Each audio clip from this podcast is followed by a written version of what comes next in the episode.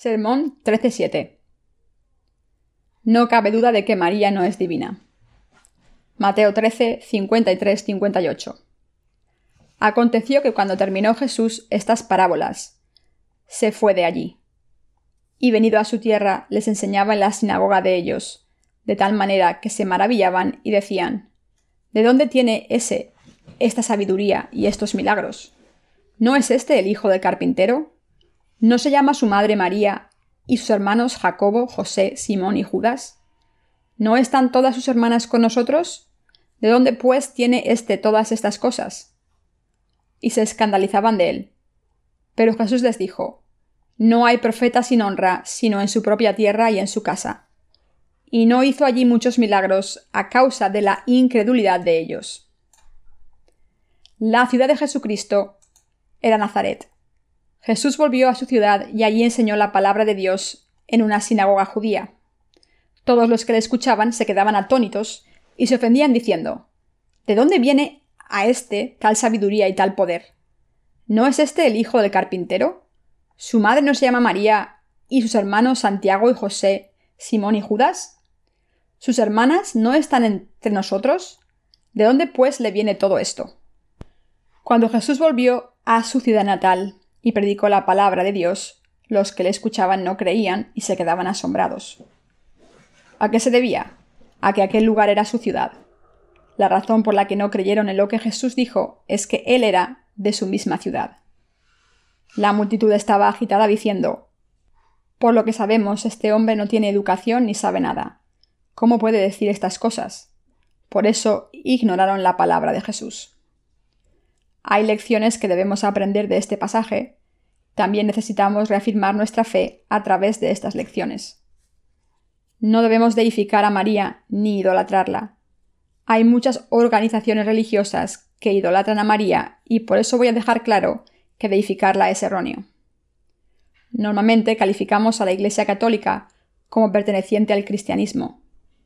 En todo el mundo hay más católicos que protestantes. La razón por la que hablo del catolicismo de repente es que la Iglesia Católica es la representante de las organizaciones religiosas que deifican e idolatran a María. ¿Por qué idolatran los católicos a María? Lo hacen porque creen que la Virgen María solo dio a luz a Jesús en toda su vida. La exaltan como reina de los cielos. La llaman Madre de Dios. Al ser Jesús el verdadero Dios, esta idea parece plausible pero hay un concepto peligroso detrás de esto.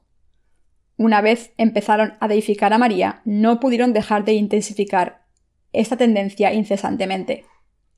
Al final, los católicos la empezaron a llamar María Inmaculada. Dicho de otra manera, esto significa que nació sin pecado y no cometió ni un solo pecado durante toda su vida. Incluso dicen que no dio a luz a ningún otro hijo de José, su marido, después de haber concebido a Jesucristo. Si esto fuera verdad, ¿de dónde salieron los hermanos y hermanas de Jesús de los que se habla en el pasaje de hoy? Estas ideas bíblicas confusas han sido consolidadas por otros hechos no bíblicos, como las supuestas apariciones de la Virgen María en Fátima, Portugal, a principios del siglo XX. Me gustaría citar un pasaje extraído de un documento católico.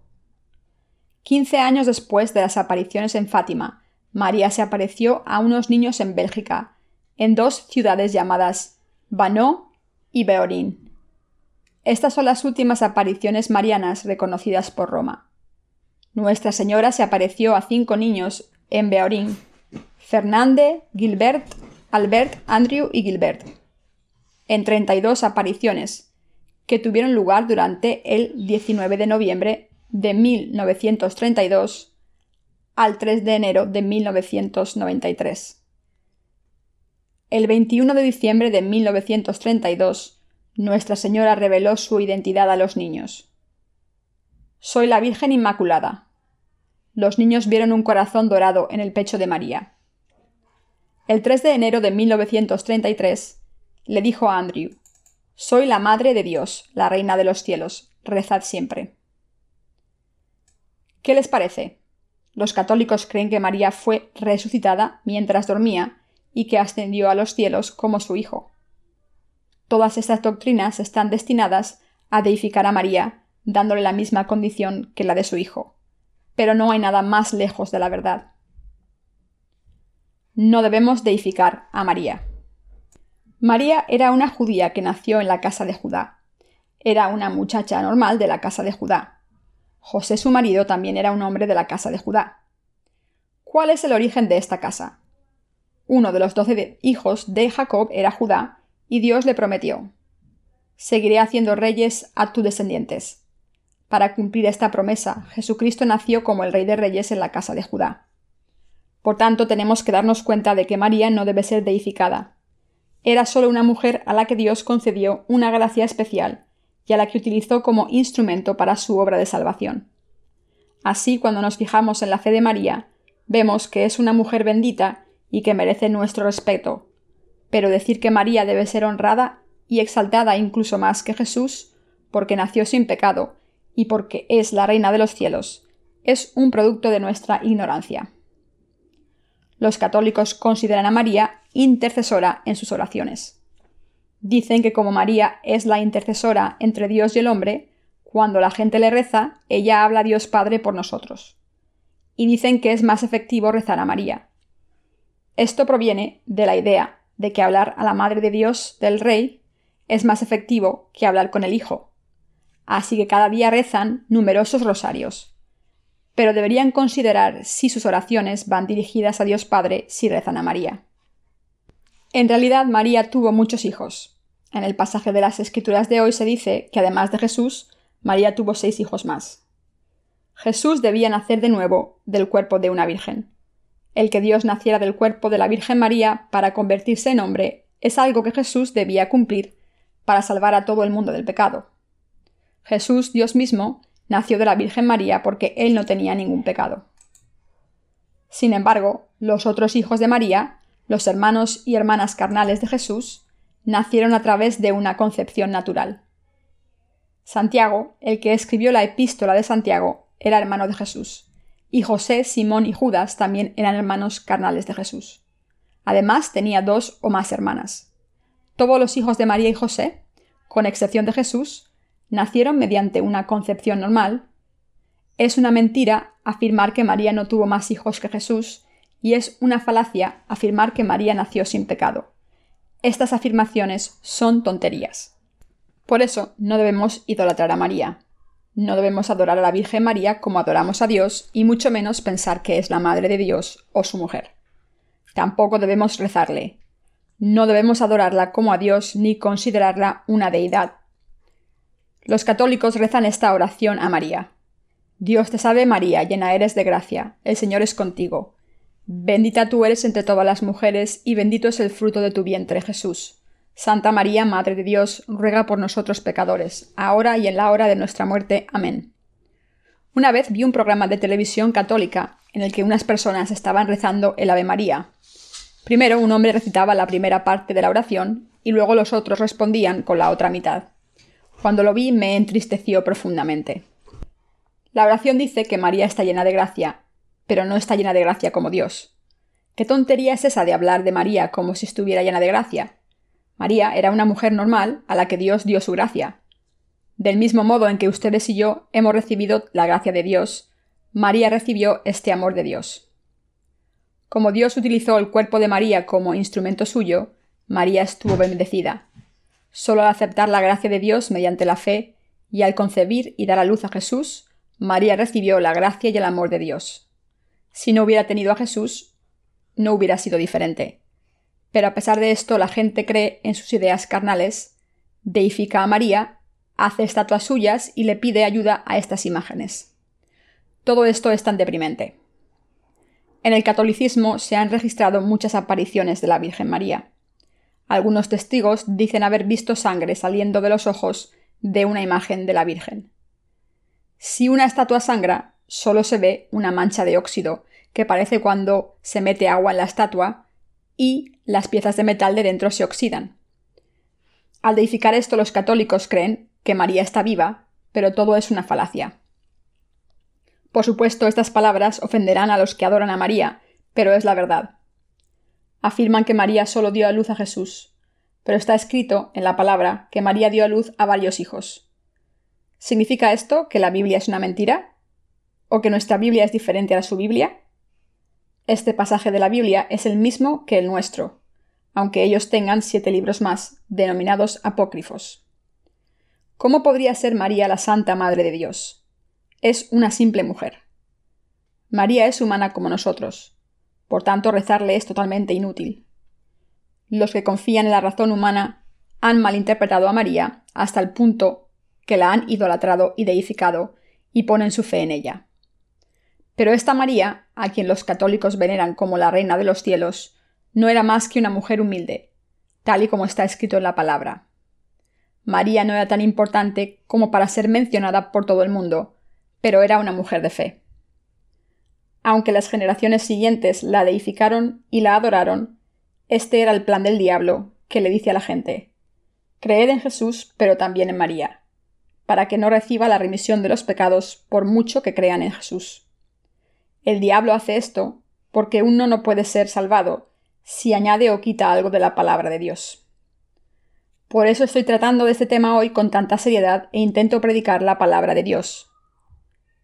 Debemos prestar atención a estos aspectos espirituales. No hay nada más importante que debamos saber que el Evangelio del agua y el Espíritu. Aparte de esta fe, nuestras malas acciones, como corromper la verdad e idolatrar a seres humanos, nos hace enemigos de Dios, y por tanto no debemos tolerar estas cosas. La Iglesia Católica ocultó el hecho de que María había tenido muchos hijos después de Jesucristo, y por tanto los católicos rezan a María y se desvían del buen camino. Esto se debe a que siguen sus propias ideas y no creen en la palabra, y por tanto perecerán. Durante nuestras vidas de fe, si no creemos en la palabra de Dios, pereceremos. Lo que la palabra aprueba está aprobado, y si la palabra dice que Dios nos ha salvado con el agua y el espíritu, entonces nos ha salvado con el agua y el espíritu. No debemos interpretar la verdad con nuestras propias ideas. No debemos idolatrar o rebajar a nadie, si no es según lo que dice la Biblia. Nuestras vidas de fe deben centrarse en la fe. Estamos predicando el Evangelio al mundo. En realidad debemos concentrar todas nuestras energías en este Evangelio.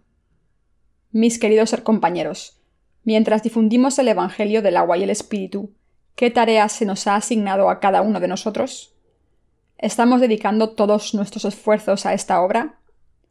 A no ser que dediquemos toda nuestra energía a esta obra, algunos problemas absurdos pueden desviar nuestra atención.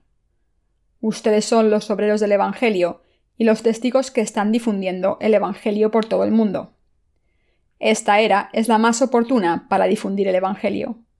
Si no lo difundimos ahora, pondremos nuestra vida en peligro al hacerlo más tarde, o lo que es peor, podría ser no efectivo. En este momento es el oportuno para difundir el Evangelio. Si no nos dedicamos a esta misión, cometeremos errores carnales. La gente de la ciudad de Jesús no le reconoció porque estaba inmersa en sus propias ideas carnales. Los católicos exaltan a María con sus ideas carnales. Para no seguir su ejemplo, debemos ser fieles a nuestra obra y predicar el Evangelio.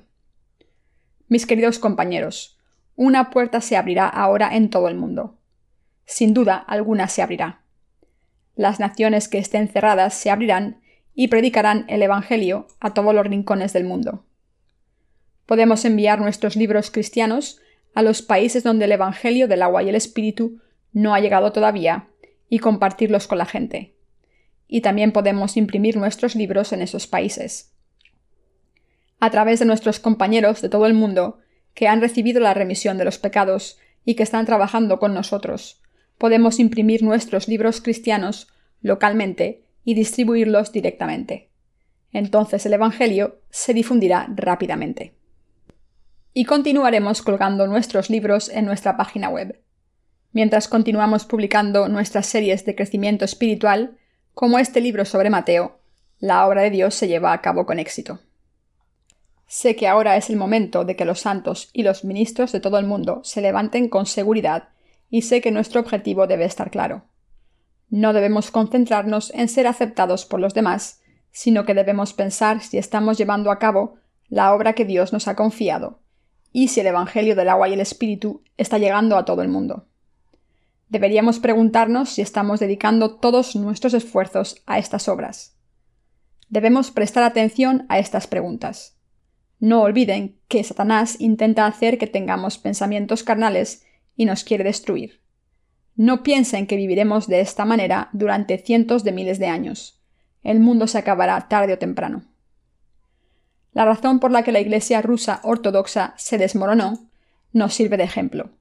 Sus líderes discutieron durante años sobre asuntos triviales, como lo que deben llevar los sacerdotes en el púlpito, es decir, si la vestimenta debería ser azul, roja o negra.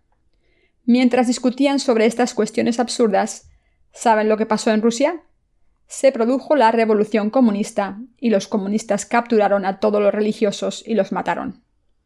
Mientras los cristianos perdían el tiempo con asuntos absurdos, Satanás les asestó una gran bofetada. ¿No ocurre lo mismo con los cristianos de hoy? ¿No afirma cada denominación ser la única y la mejor? En Corea había un grupo herético llamado la Iglesia de la Vida Eterna, cuyo fundador fue arrestado recientemente y sentenciado a muerte por asesinar a muchos de los seguidores que dejaban la secta. El fundador decía que uno podía recibir la vida eterna si guardaba los 318 mandamientos de su propia ley. Uno de sus credos principales era un mandamiento extraño que decía que se podía recibir la vida eterna si no se mantenían relaciones sexuales con el cónyuge. Comparados con los 613 mandamientos de la ley de Dios, estos 318 eran solo la mitad del número, pero aún así, ¿podría alguien guardar uno solo de ellos? Es completamente imposible, incluso para el más devoto seguidor de la secta. Todo el mundo es insuficiente, y por tanto necesita el Evangelio del poder, que salva a los pecadores insuficientes, no estos mandamientos extraños. Mis queridos hermanos, les pido que se examinen a sí mismos. ¿No son insuficientes? Por supuesto que sí. Entonces, ¿cómo han recibido la remisión de sus pecados? Han sido salvados al creer en el Evangelio del agua y el Espíritu. Si creen en el Evangelio del agua y el Espíritu, pasarán sus insuficiencias a Jesucristo. ¿Qué puedo hacer? Por lo menos creo en el Evangelio del agua y el Espíritu. El Señor vino a este mundo, fue bautizado, murió en la cruz, se levantó de entre los muertos y así me salvó a través del Evangelio del agua y el Espíritu. Creo, ahora no tengo pecados, porque el Señor ha borrado todos mis pecados.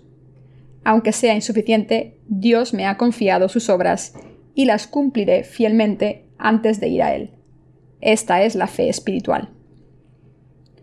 Mis queridos hermanos, debemos vivir con esta fe espiritual. En vez de hablar sobre los demás, es mucho más beneficioso examinarnos a nosotros mismos, admitir nuestras insuficiencias y meditar sobre el Evangelio del Señor. Recuerden que cuando señalen a alguien con el dedo, en realidad se están señalando a ustedes mismos.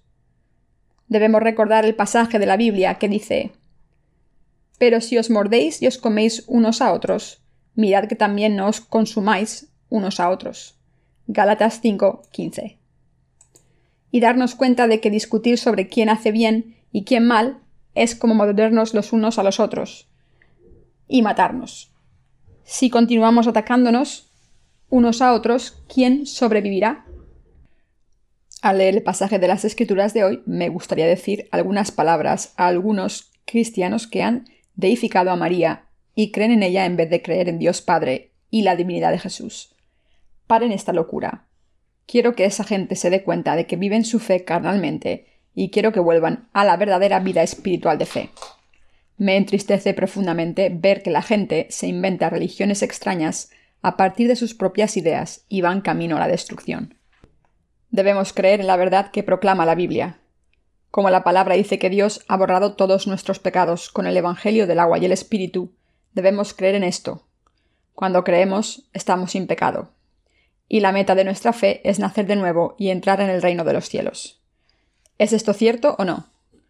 Por supuesto que sí. ¿Estamos sin pecado solo porque se produjo un cambio emocional en nuestros corazones? No, estamos sin pecado porque creemos en el Evangelio del agua y el Espíritu. Mis queridos hermanos, si alguien intenta alterar el Evangelio del agua y el Espíritu, está obrando mal. Pero entre los justos hay algunos que son malos, aunque no intenten alterar el verdadero Evangelio. Si hay algún nacido de nuevo y no sirve al verdadero Evangelio e intenta vivir virtuosamente para tener una buena reputación, es malo a los ojos de Dios. Imaginemos que hay alguien entre nosotros que no ha hecho nada malo y que ha vivido devotamente, pero esta persona no sirve al Evangelio. ¿Es buena esta persona?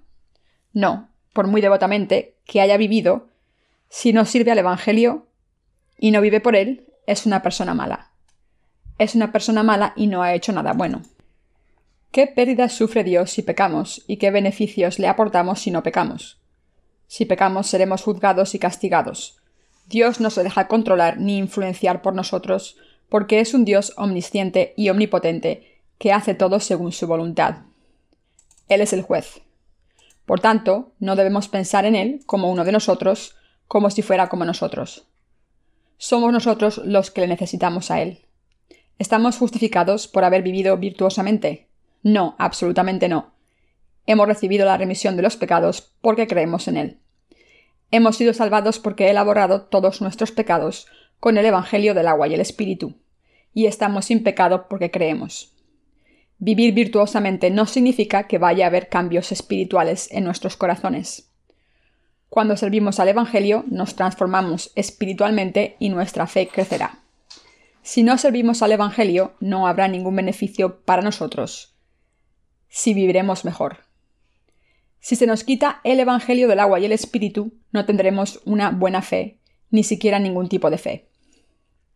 Imaginemos que cesan de servir al Evangelio y persiguen sus deseos carnales. ¿Qué ocurrirá entonces? Serán corrompidos enseguida. Sus corazones se marchitarán. Como los gusanos se comen los cuerpos de las ratas. Cuando sus corazones se mueren y se pudren, el hedor de la putrefacción se extiende por todas partes. Sus cuerpos, sus acciones, sus mentes y sus pensamientos rezumarán un hedor insoportable. ¿Están de acuerdo? E, esto también se aplica a mí. Yo también rezumaré un hedor terrible si no sirvo a este Evangelio. Si no hubiera nacido de nuevo, no podría soportar a la gente de este mundo. A no ser que sirvamos al Evangelio, seremos así. Nuestra fe no debe ser carnal, sino espiritual. No debemos vivir nuestra fe de manera carnal. Deducir que María es la mujer de Dios Padre porque dio a luz a Jesús es lógica humana. ¿Cómo puede ser verdad esto? ¿Puede alguien ignorar a Jesús solo porque haya nacido en la misma ciudad? No se debe deificar a María ni rechazar a Jesús porque sea de la misma ciudad. Jesús es el Hijo de Dios, es Dios mismo y es nuestro Salvador. A pesar de esto, había rabinos judíos, es decir, maestros, que escucharon su palabra y le ignoraron. Por muy grandes que fueran estos maestros, no podían hablar como Jesús. No podían revelar los misterios de la salvación. Pero se levantaron contra el Evangelio del agua y el Espíritu y se negaron a creer. Y como no creyeron, Jesús no hizo ningún milagro allí. Esto también se refiere a nosotros. Si no creemos en la palabra de Dios, el Señor no obrará en nuestros corazones. Cuando creemos en la palabra de Dios de todo corazón, el Señor obra en nuestros corazones. Cuando el Señor mantiene nuestros corazones firmes, los llena, nos hace servirle, nos permite evitar caer en el mal y seguir guiándonos con su palabra, entonces podemos mantenernos firmes en nuestra fe. Por tanto, no debemos vivir la fe de una manera carnal, sino que debemos vivir de la fe.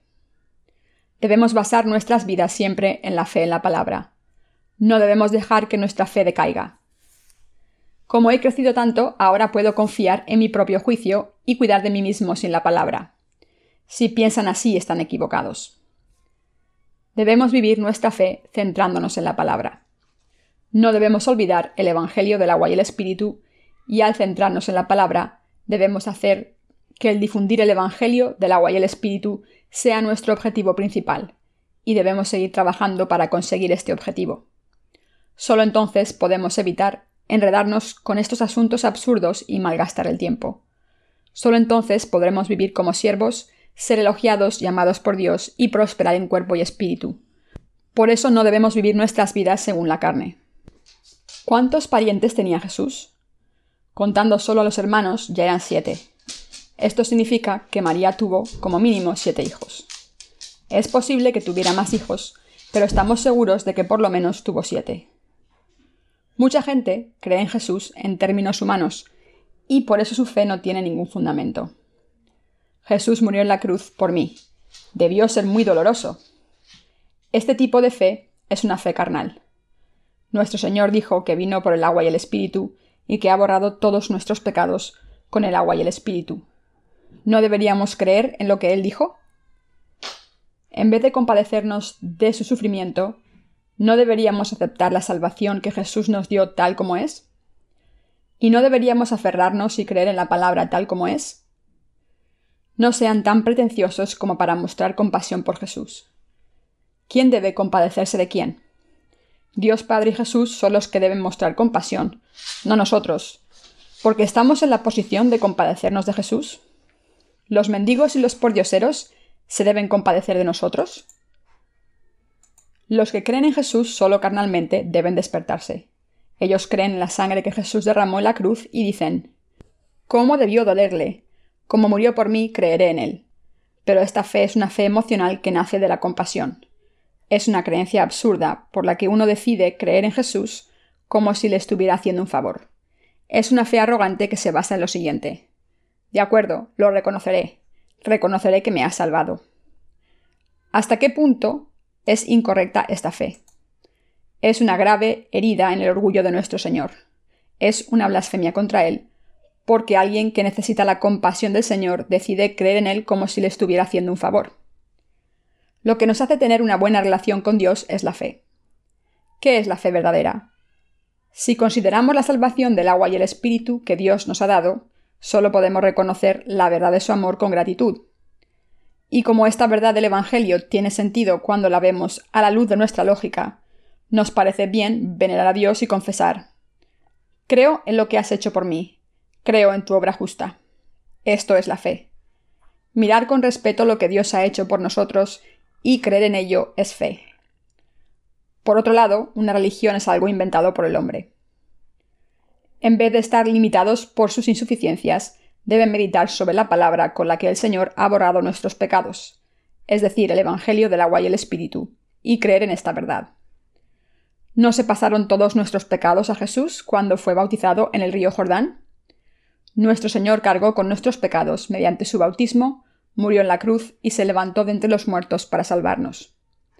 Si nuestros pecados fueron pasados a Jesús, entonces estamos sin pecado.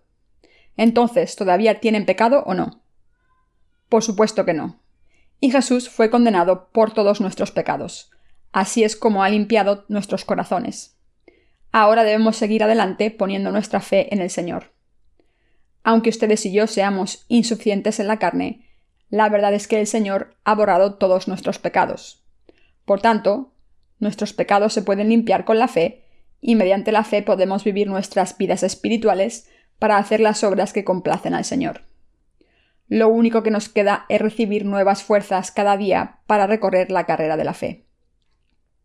Debemos vivir nuestra fe espiritualmente. No hemos crecido del todo ni madurado completamente. Debemos seguir corriendo hacia la meta, como el apóstol Pablo declaró. No que lo haya alcanzado ya, ni que ya sea perfecto, sino que prosigo por ver si logro asir aquello para lo cual fui también asido por Cristo Jesús. Hermanos, yo mismo no pretendo haberla ya alcanzado, pero una cosa hago. Olvidando ciertamente lo que queda atrás y extendiéndome a lo que está delante, prosigo a la meta, al premio del supremo llamamiento de Dios en Cristo Jesús. Filipenses 3, 12, 14. Del mismo modo, me encantaría decirles a todos ustedes y a todos nuestros obreros en todo el mundo. No se quejen de esto o lo otro. Sean fieles a lo que se les ha confiado. Si les queda algo de tiempo libre mientras hacen esta obra, deberían examinarse a sí mismos y mantenerse firmes en su fe no cabe lugar para ningún comentario sobre lo que hacen los demás. Lo hagan bien o mal. Sean más diligentes si tienen tiempo libre. Todavía estamos lejos de alcanzar la meta, que es la recompensa de la llamada de Dios en Jesucristo. ¿Pueden hacerse lo suficientemente santos como para presentarse ante Dios con su propia justicia? ¿Pueden alcanzar esta santidad al no cometer ningún error en su conversación o en su comportamiento? Nunca. Servir al Señor es sagrado. No podemos hacernos santos fingiendo serlo. Somos santificados mediante el Evangelio, que ha borrado todos nuestros pecados. Sinceramente, no rezamos mucho cuando nos reunimos. Rezamos por la difusión del Evangelio por todo el mundo y por todas las cosas que hacemos para servir al Evangelio fiel y efectivamente. Entonces nosotros, los obreros de Dios, disfrutamos comiendo y hablando los unos con los otros con gran alegría. Como nos vemos después de una jornada de trabajo dura, debemos tomar algo para recuperar las fuerzas. Si todavía nos queda algo de tiempo, salimos a jugar al fútbol. Todo eso nos anima y después volvemos a nuestros puestos para servir a la verdad del Evangelio. Entonces volvemos para cuidar de nuestras familias y hacer las tareas que se nos han asignado con más fuerza. ¿Hay algo especial en ello? ¿Qué otra cosa debemos hacer aparte de llevar a cabo las obras que Dios nos ha confiado fiel y diligentemente? Si no sirven al Señor ni al Evangelio, ¿pueden hacer alguna otra cosa para hacerse santos? ¿Serían santos si cultivasen sus mentes sentándose y meditando en una cueva? En vez de hacerse santos, se harían más sucios. Si uno está solo y se sienta sin hacer nada, solo le vienen pensamientos mundanos e inútiles a la mente. Mis queridos hermanos, no hemos difundido el Evangelio completamente. Esta meta todavía queda lejos. Sé que es muy difícil para nosotros, pero sé que Dios nos dará fuerzas. A veces nos preocupan cosas del pasado, pero no debemos dejarnos limitar por las cosas que hemos hecho, sino que debemos perseguir la recompensa de la llamada de Dios en Jesucristo. Pablo también intentó olvidar las cosas del pasado para seguir adelante.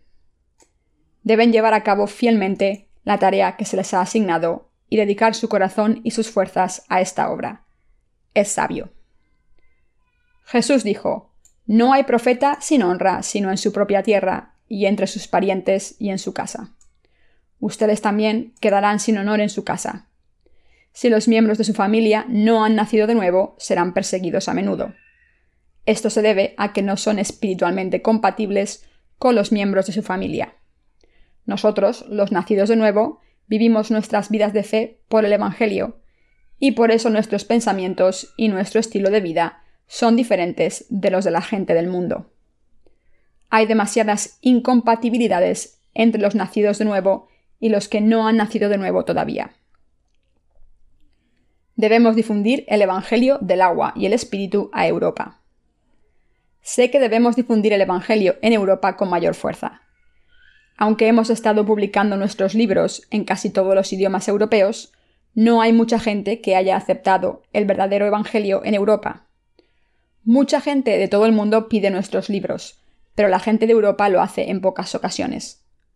Nuestros libros no han llegado al por mayor en ningún país europeo, pero pronto ocurrirá y debemos prepararnos. Dentro de poco nos llegarán noticias de que la verdad del Evangelio del agua y el Espíritu se está difundiendo en Europa, incluso más que en los Estados Unidos. Sé que el Evangelio llegará a Japón también. Recientemente, uno de nuestros títulos en inglés se tradujo al japonés. Como le costó mucho tiempo ser publicado, cualquier japonés que buscara la verdad se dio cuenta inmediatamente al leer nuestro libro de que era la verdad. En mi sermón anterior les hablé de los cuatro campos del corazón. Y lo que debemos considerar ahora es ¿Soy cizaña o trigo? ¿Era como el borde del camino cuando escuché el Evangelio? ¿Escuché este Evangelio mientras vivía una vida religiosa? ¿O era un pedregal que aceptó el verdadero Evangelio en ese momento, pero que no creyó en él de todo corazón? Cuando me llegó este Evangelio, dije que creía aunque estuviera lleno de pecado pocos de ellos hubieran sido revelados y no los hubiera admitido aún? ¿O soy un campo espinoso? Aunque creí en la verdad del Evangelio, como todavía amo al mundo tanto, ¿no estoy siguiendo al Señor a medias? ¿O soy un buen campo? ¿Creo de verdad que el Señor me ha salvado, aunque yo sea insuficiente? ¿Soy el buen grano de trigo ante el Señor? Deberíamos hacernos estas preguntas. En sermones anteriores les expliqué las parábolas de Jesús descritas en Mateo 13. ¿Se acuerdan? ¿Se han olvidado de todo? Por cierto, han averiguado si son trigo bueno o cizaña, ¿verdad? Y también saben qué estado hemos alcanzado en nuestras vidas de fe, ¿verdad? Éramos como el borde del camino o el pedregal. Los que no se han aferrado a la palabra son todavía pedregales. Al aferrarse a la palabra hemos admitido ser semillas del mal y al aferrarnos a la palabra del agua y el espíritu, y como el Señor ha borrado todos nuestros pecados, nos hemos librado de ellos y se nos ha dado una vida nueva en vez de la muerte. Aunque he recibido la remisión de mis pecados, no estoy intentando todavía tener éxito en este mundo y no puedo dejar de lado mis deseos carnales. ¿No utilizo el nombre de Jesús para mi propia prosperidad en este mundo? Debemos considerar todas estas cosas. Debemos examinarnos para ver si somos estos tres tipos de campos. Tales corazones no tienen ningún interés en el Evangelio del agua y el Espíritu ni en servirlo, sino que prefieren hacerse ricos, y engañados por la fama del mundo y los placeres carnales, todo nuestro interés se centra en estas cosas. También debemos darnos cuenta de que estos tres campos fueron abandonados, admitir que hemos sido estos campos y creer en el Evangelio del agua y el Espíritu. Debemos admitir, mi corazón desea este mundo y no conocer mis propios pecados. Esto no está bien. Estoy cometiendo un error. Y debemos creer en la palabra del Evangelio del agua y el Espíritu. Entonces seremos la buena tierra aceptaremos la palabra, daremos buenos frutos y nos convertiremos en el buen grano. Cuando aceptamos que somos malvados y que estamos destinados al infierno si tenemos pecados, y cuando aceptamos el Evangelio del agua y el Espíritu, nos convertimos en la buena tierra. Así podemos convertirnos en trigo y en la buena tierra ante Dios y dar fruto por treinta, sesenta y ciento. Esta gente será elogiada por Dios y se les confiará más obras. Serán más fieles cuando se les persiga y por tanto el Señor les dará más bendiciones. No cabe duda alguna. Cuando Pedro le dijo a Jesús, ¿Ves? Lo hemos dejado todo y te hemos seguido. Jesús contestó, De cierto os digo que no hay ninguno que haya dejado casa, o hermanos, o hermanas, o padre o madre, o mujer o hijos, o tierras, por causa de mí y del Evangelio, que no reciba cien veces más ahora en este tiempo. Casas, hermanos, hermanas, madres, hijos y tierras con persecuciones, y en el siglo venidero la vida eterna. Marcos 10, 29-30. Cuando servimos al Evangelio del agua y el Espíritu, el Señor nunca nos da las bendiciones de la fe sin que seamos perseguidos.